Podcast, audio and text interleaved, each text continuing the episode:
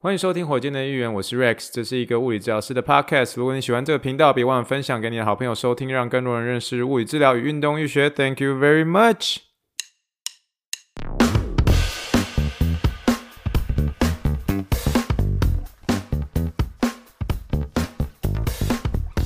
Morning, morning, good morning. Think big, dream big, and let's make it to the Rockets. 今天是二零二二年一月二十七号，欢迎收听第七十一点四的火箭队预言。各位听众大家好，你好，你好，你好。我们今天来简单闲聊一下。我们今天呃，其实我们每次个礼拜四，每个月的一个礼拜四，我们都会有一个算是月会吧，就是所有的治疗师、所有的前台、所有的 scheduler，就是。排形成的，啊还有包括所有的 insurance，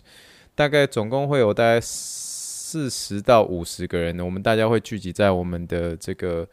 呃我们的 gym 里面，我们 gym 里面的旁边有一个类似那种棒球的打击场，那那边是一个很大的空间，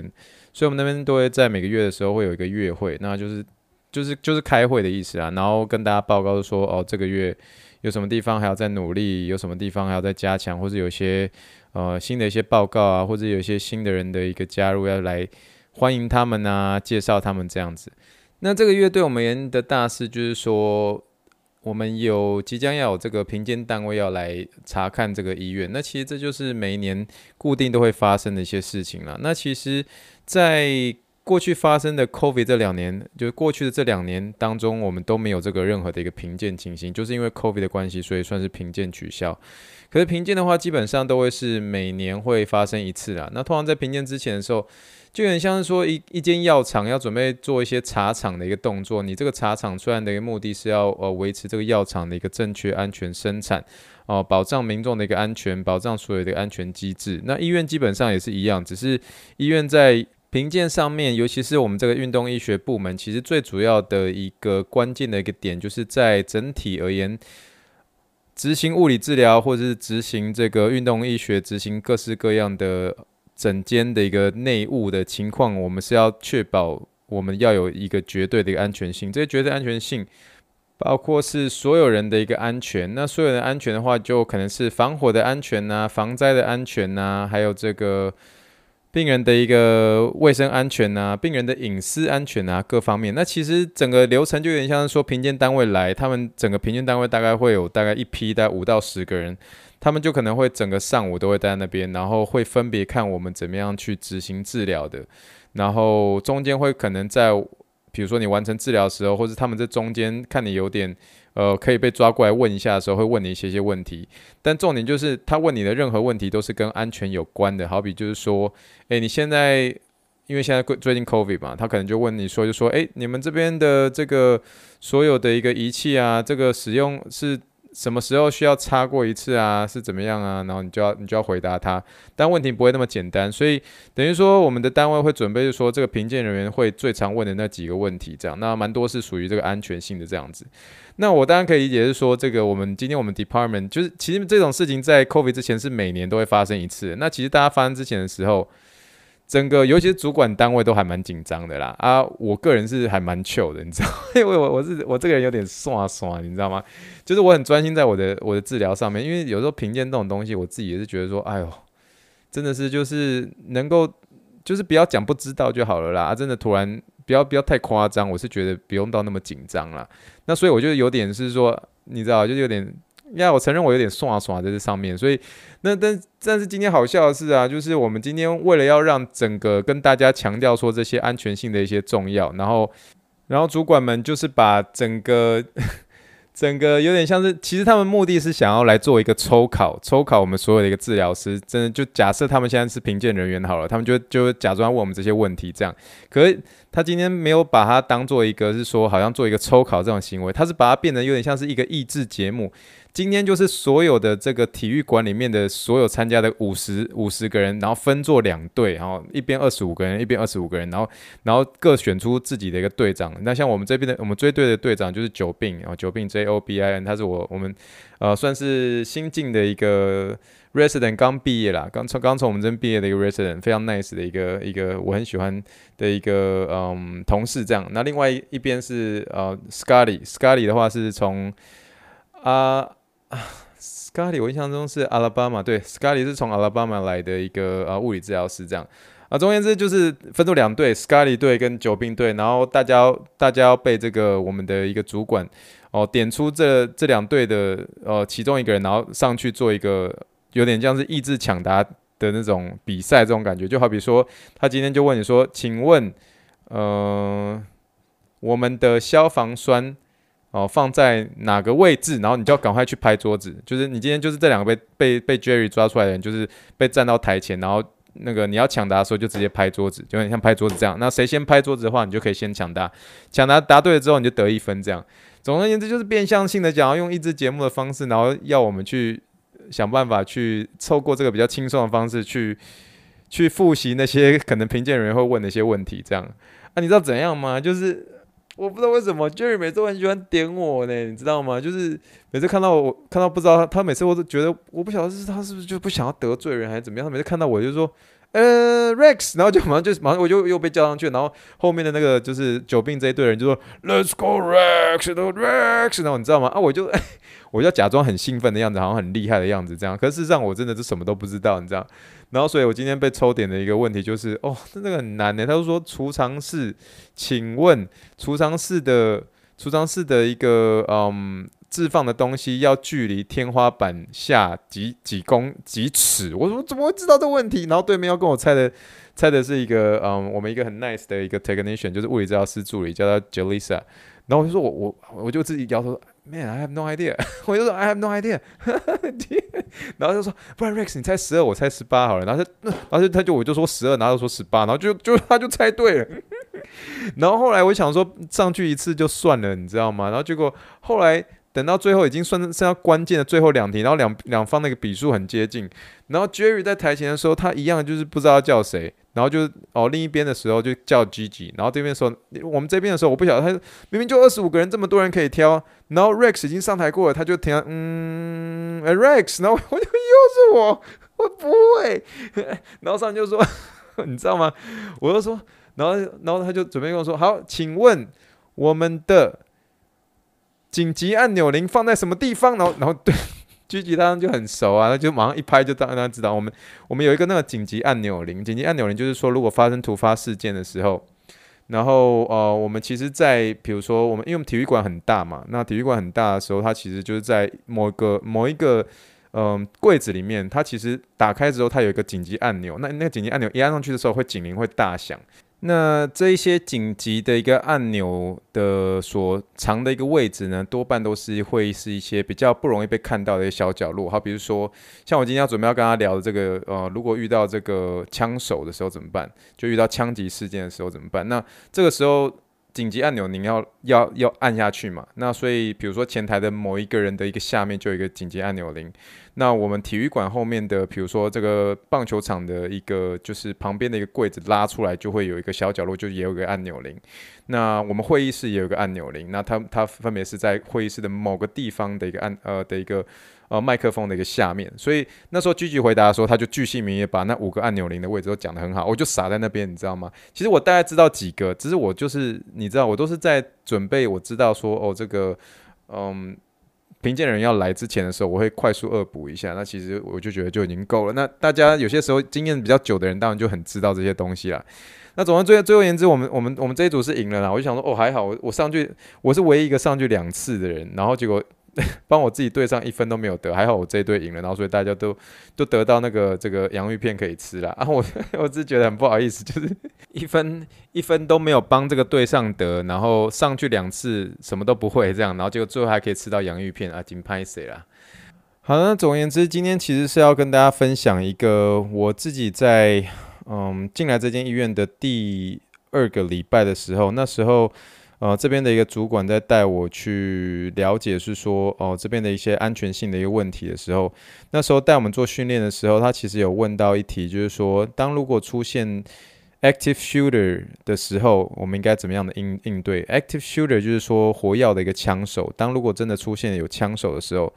会会会你要怎么样去处置？那如果是这个 active shooter 的时候，其实在我们医院的时候会发生，要会发出那个就是。啊、呃，暗号，所谓的暗号就是说，他会说 code silver，code silver，code 就是那个暗号 code c o d code silver silver 就是银色的意思。我们会在某一个某一个颜色的一个 code 的时候会，会呃了解到说这个 code 是什么意思。比如说 code red 就代表是火灾，那可是 code silver 就意思说有 active shooter 在医院出现。这个时候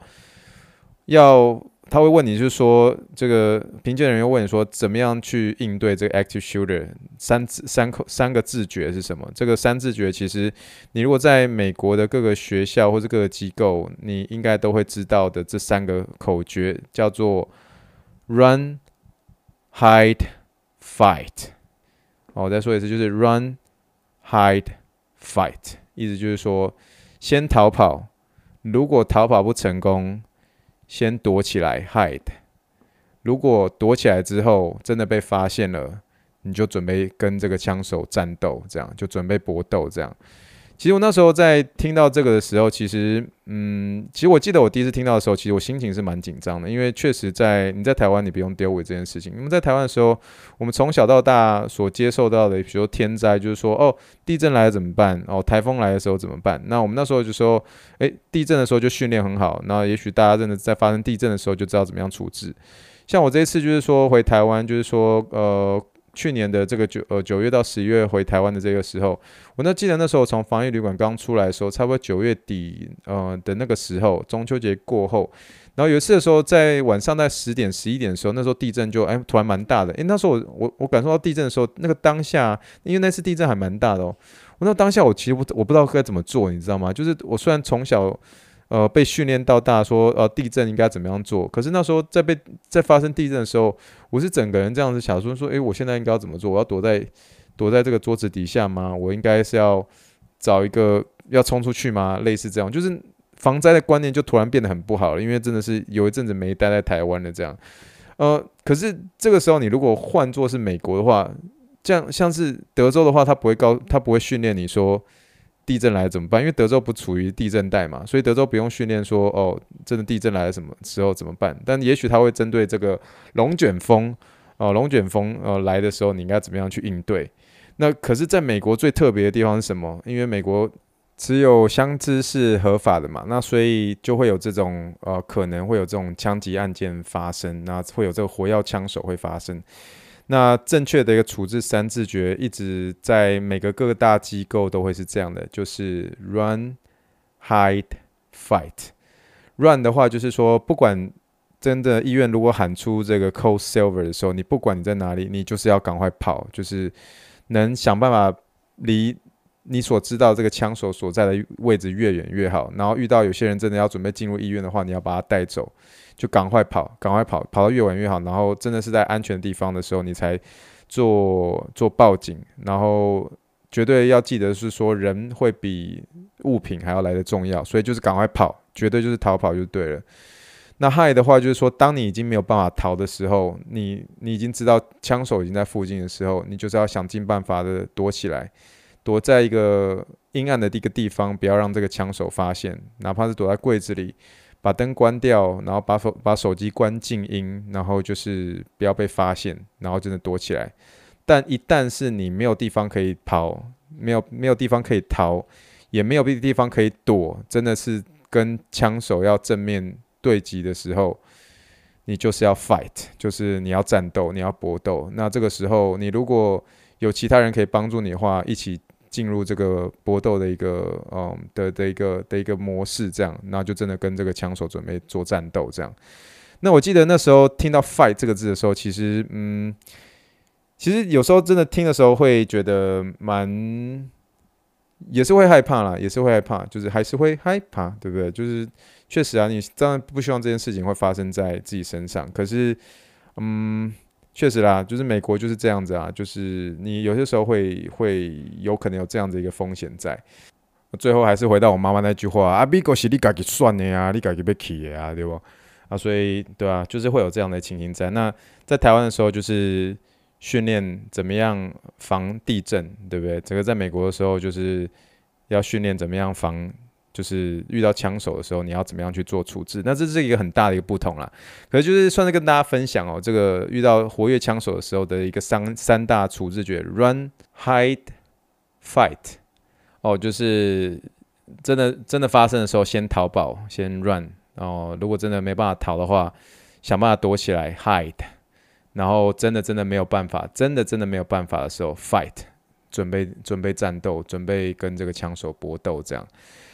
好了，那这个就是今天算是很简单的分享，有点像是说这个文化上面的一个差异啦。那确实就是美国很不一样的一个地方，就是要这样子的一个安全概念。但是大家不要担心啊，我我虽然是说我刷刷，最主要原因是因为我。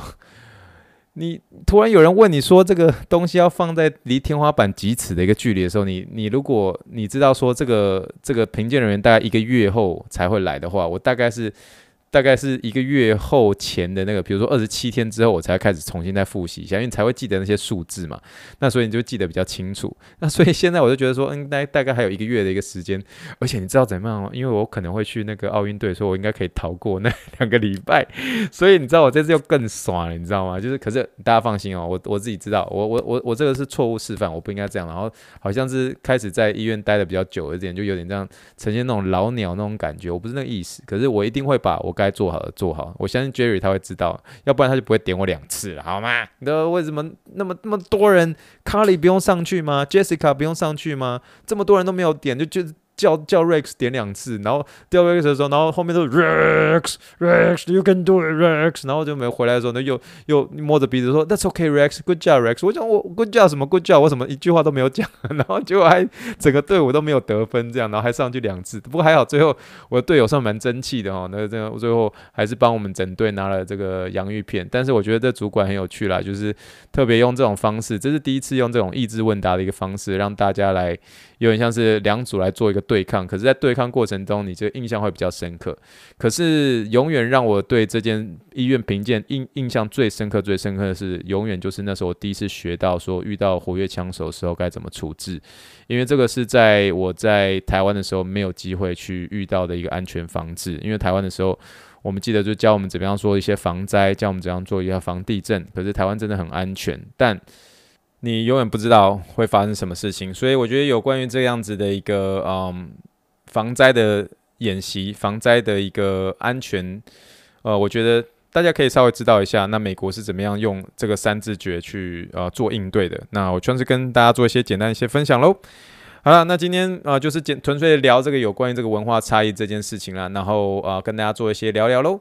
好了，以上就是我们第七十一点四集的火箭队议员。Again，如果你喜欢火箭队议员的话，拜托拜托拜托拜托，可以给我一个五星评论好吗？让这个 Podcast 创作者能够继续的有动力，继续的努力做创作喽。好了，以上就是第七十一点四集的火箭队议员，谢谢大家的收听。我们快要到周末啦，哦，然后而且在台湾快要可以过年了，真是太好了！大家再加油，再撑一下下就可以过年假喽，一起努力喽！好了，那就先这样子啦。以上就是第七十一点四集火箭音乐，谢谢大家收听，Thank you and good night，bye。还是会害怕。